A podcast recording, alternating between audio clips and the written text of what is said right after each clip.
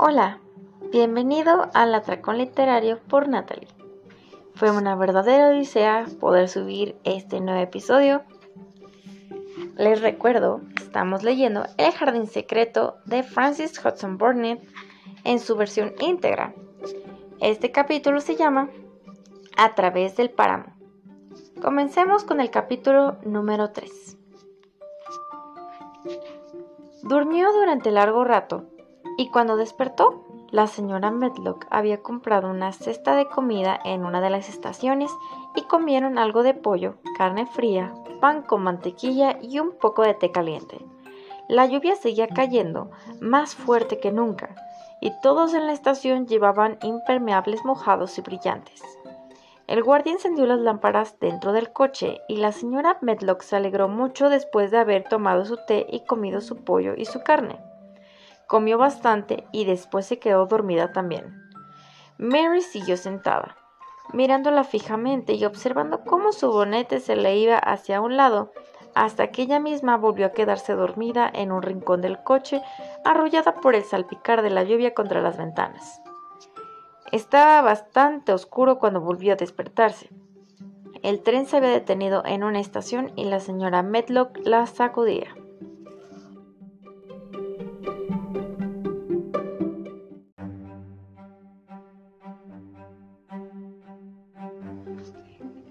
Ya has dormido bastante, le dijo. Es hora de abrir los ojos.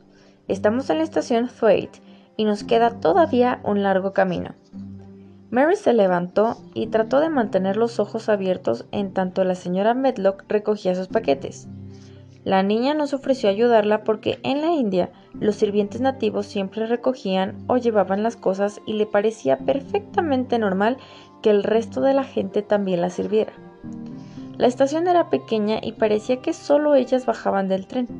El jefe de la estación hablaba con la señora Medlock de una manera brusca pero bonachona pronunciando las palabras de una forma curiosamente tosca que Mary después descubrió que era la manera de hablar de Yorkshire.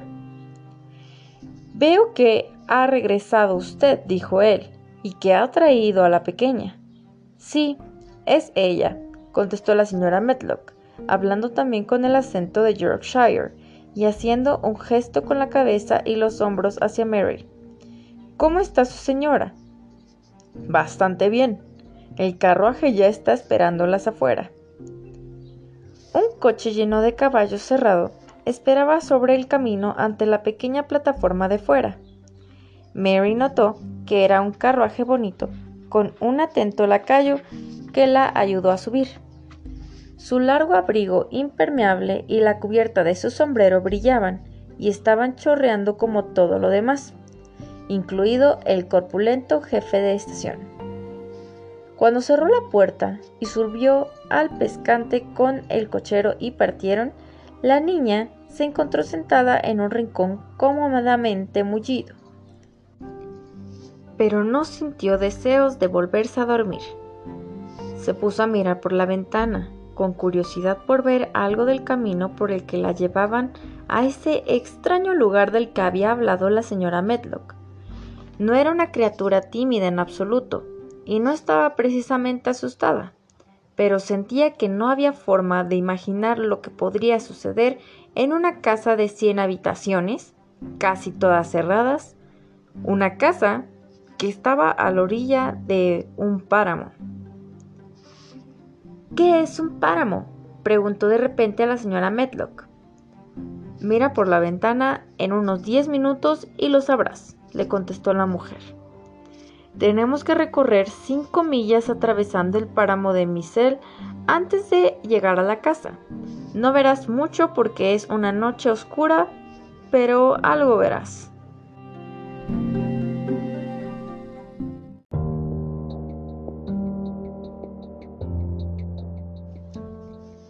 Mary no hizo más preguntas, sino que se quedó esperando en la oscuridad de su rincón con los ojos fijos en la ventana. Los faroles del carruaje arrojaban rayos de luz a corta distancia, y ella veía solo imágenes fugaces de las cosas que iban pasando. Después de dejar la estación, pasaron por un pueblecito diminuto y Mary vio casitas blancas de cal y las luces de alguna taberna. Luego pasaron una iglesia y una vicaría y el escaparate de una tienda o algo así, con juguetes y dulces y cosas raras a la venta. Luego, ya en la carretera, vio setos y árboles. Después de eso, no parecía haber nada diferente durante un largo rato, o al menos lo que a ella le pareció un largo rato. Finalmente, los caballos comenzaron a ir más despacio, como si fueran subiendo una colina y al poco tiempo parecía no haber setos ni árboles. No podía ver nada, de hecho, sino una densa oscuridad a ambos lados. Se inclinó hacia adelante y pegó la cara contra la ventana justo cuando el carruaje dio un gran salto. ¡Eh! Ya estamos en el páramo, dijo la señora Medlock. Los faroles del coche echaron una luz amarilla sobre una carretera áspera que parecía abrirse paso entre arbustos y cosas de poca altura, y que termina en una gran vastedad oscura que se extendía hacia adelante rodeándolo todo. El viento comenzaba a soplar y hacía un ruido singular, salvaje, bajo y precipitado. Es... no es el mar, ¿verdad? Dijo Mary, volviéndose hacia su compañera. No, esto no, contestó la señora Medlock, ni tampoco son campos ni montañas, son solo millas y millas de tierras salvajes donde no crece nada más que el brezo, el argomón y la retama, y no viven más que caballitos salvajes y ovejas.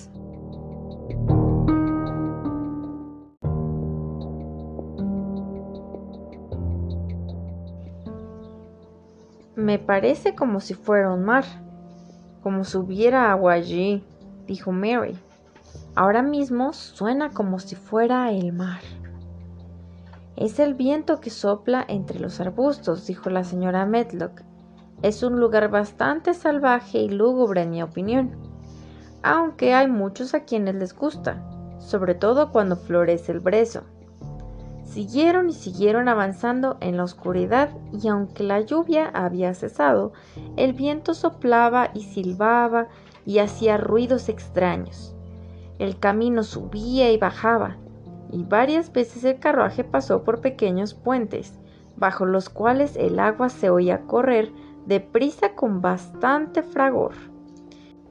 Mary sentía como si el recorrido nunca fuera a terminar, como si el ancho y desolado páramo fuera una gran extensión de negro océano que atravesaban pasando por una franja de tierra. No me gusta, se dijo a sí misma, no me gusta, y apretó sus delgados labios aún más fuerte.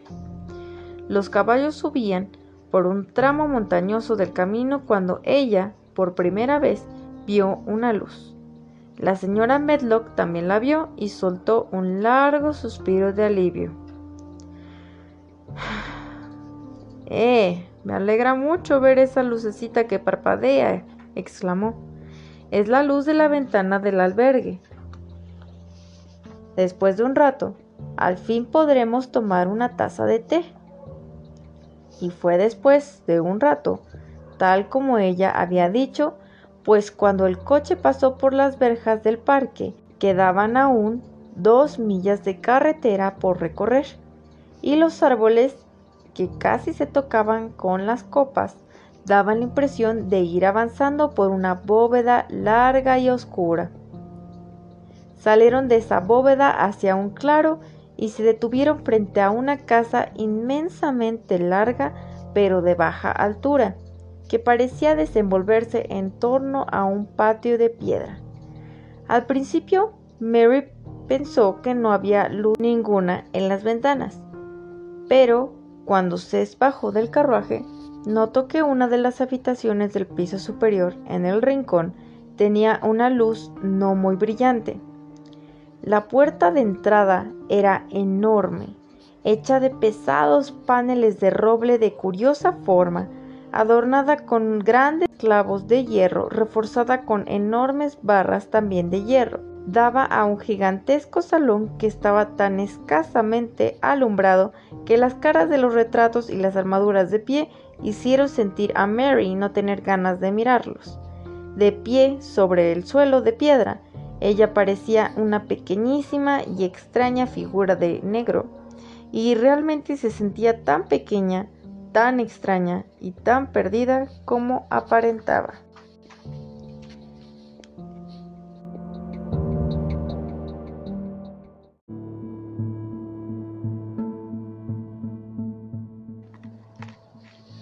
Un hombre delgado y bien arreglado estaba de pie junto al lacayo que les abrió la puerta. Deberá usted llevarla a su habitación, dijo con una voz ronca. Él no quiere verla. Se irá a Londres mañana. Muy bien, señor Pitcher, contestó la señora Medlock. Siempre y cuando yo sepa lo que se espera de mí, me las arreglaré. Lo que se espera de usted, señora Medlock, dijo el señor Pitcher, es que no le molesten y que él no vea lo que no quiere ver.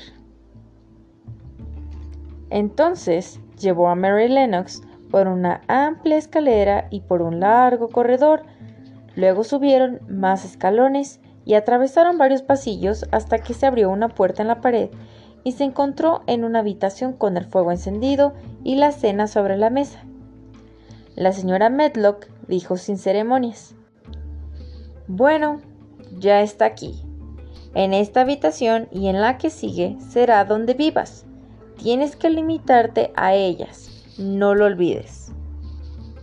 Y así fue como la señorita Mary llegó a Misselwaite Manor y tal vez nunca se sintió más contreras en toda su vida.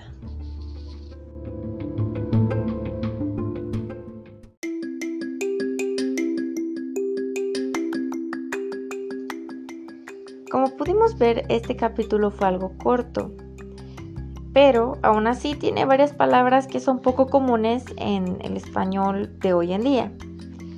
Una de ellas es vicaría, la cual era como una oficina de jurisdicción en la que se realizaban trámites mm, de poca importancia gubernamental y entonces no era necesario que lo atendiera la realeza directamente como el rey, este estaba a cargo de un vicario y pues con el paso del tiempo este tipo de lugares desapareció.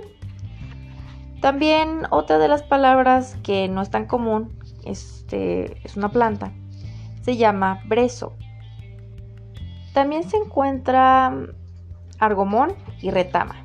Comencemos con brezo el cual era una especie de arbusto de 1 a 2 metros de altura, el cual contaba con una madera muy buena para generar carbón de fragua y, o de pipa. Este tendía a dar florecitas blancas o amarillas y era bastante ramoso con ramas de hojitas como lampiñas.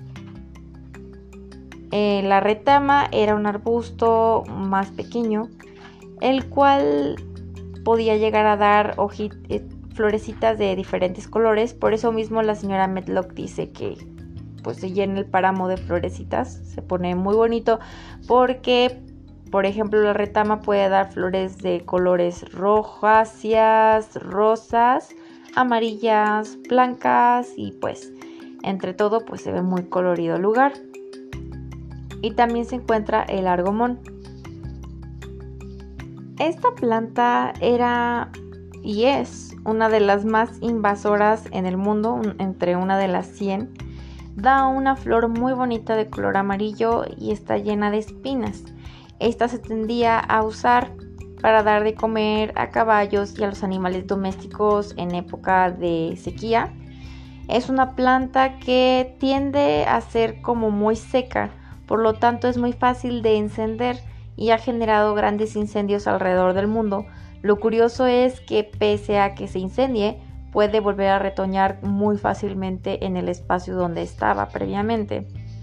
Además, da al ojo o asilo eh, a diferentes especies de insectos, entre ellas las abejas.